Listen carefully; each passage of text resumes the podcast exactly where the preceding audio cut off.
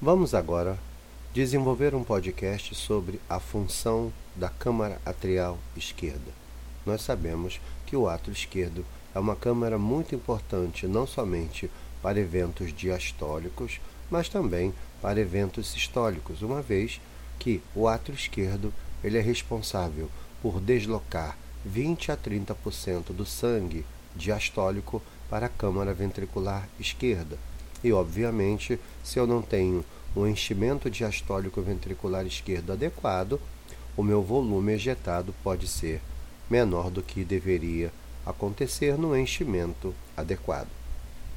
O speckle tracking é uma ferramenta muito importante na avaliação da função do átrio esquerdo.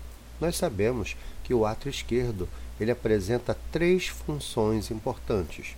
Uma função conhecido como função de reservatório, ou seja, durante o fenômeno de sístole ventricular, o sangue chegando pelas veias pulmonares ao átrio esquerdo, esse átrio vai acomodando esse sangue, enchendo a câmara atrial.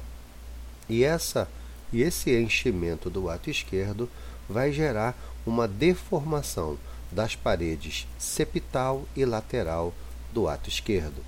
Observem que a partir do momento que eu estou enchendo esse átrio esquerdo, os pontos localizados na parede atrial, septal e lateral, eles vão se afastando, porque agora o átrio esquerdo começa a encher. Por isso que nessa fase de reservatório, a deformação do átrio esquerdo, ela se mostra positiva. OK?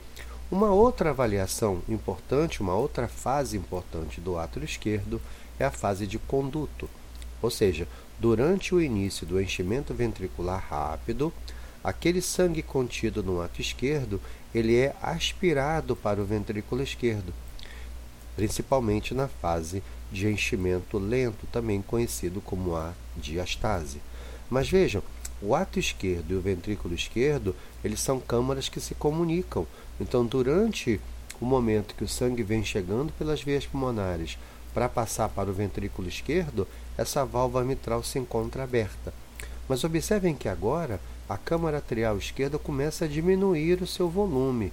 Obviamente, a distância entre pontos da parede septal e lateral do átrio esquerdo, elas vão começar a diminuir a sua distância.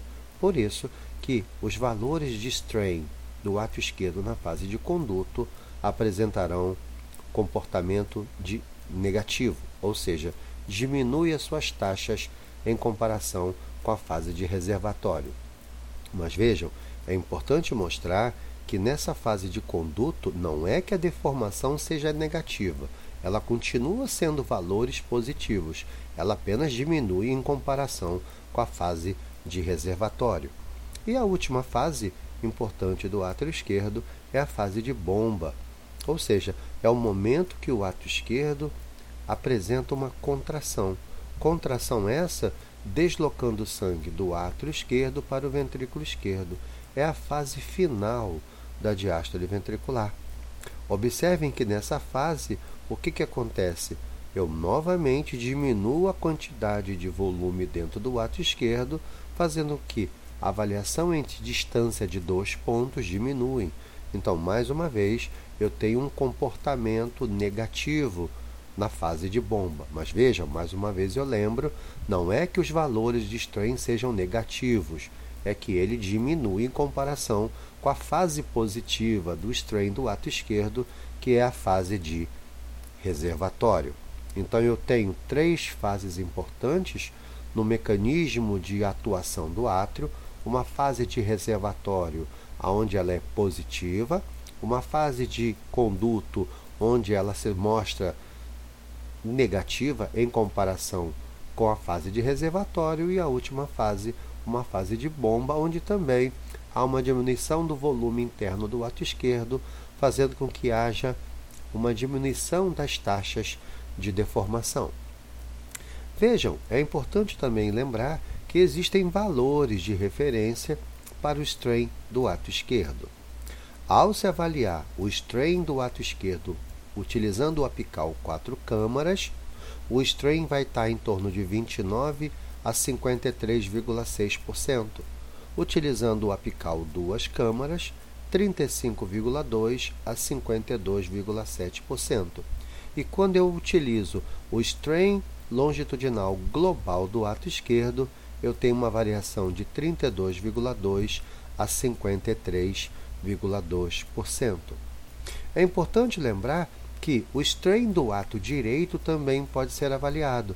Lembrando que o strain do ato direito ele pode ter duas variações de referência. A primeira variação de referência foi dado por Padelete, que encontrou um valor normal de mais 36 a mais 62%, utilizando o apical quatro câmaras modificado.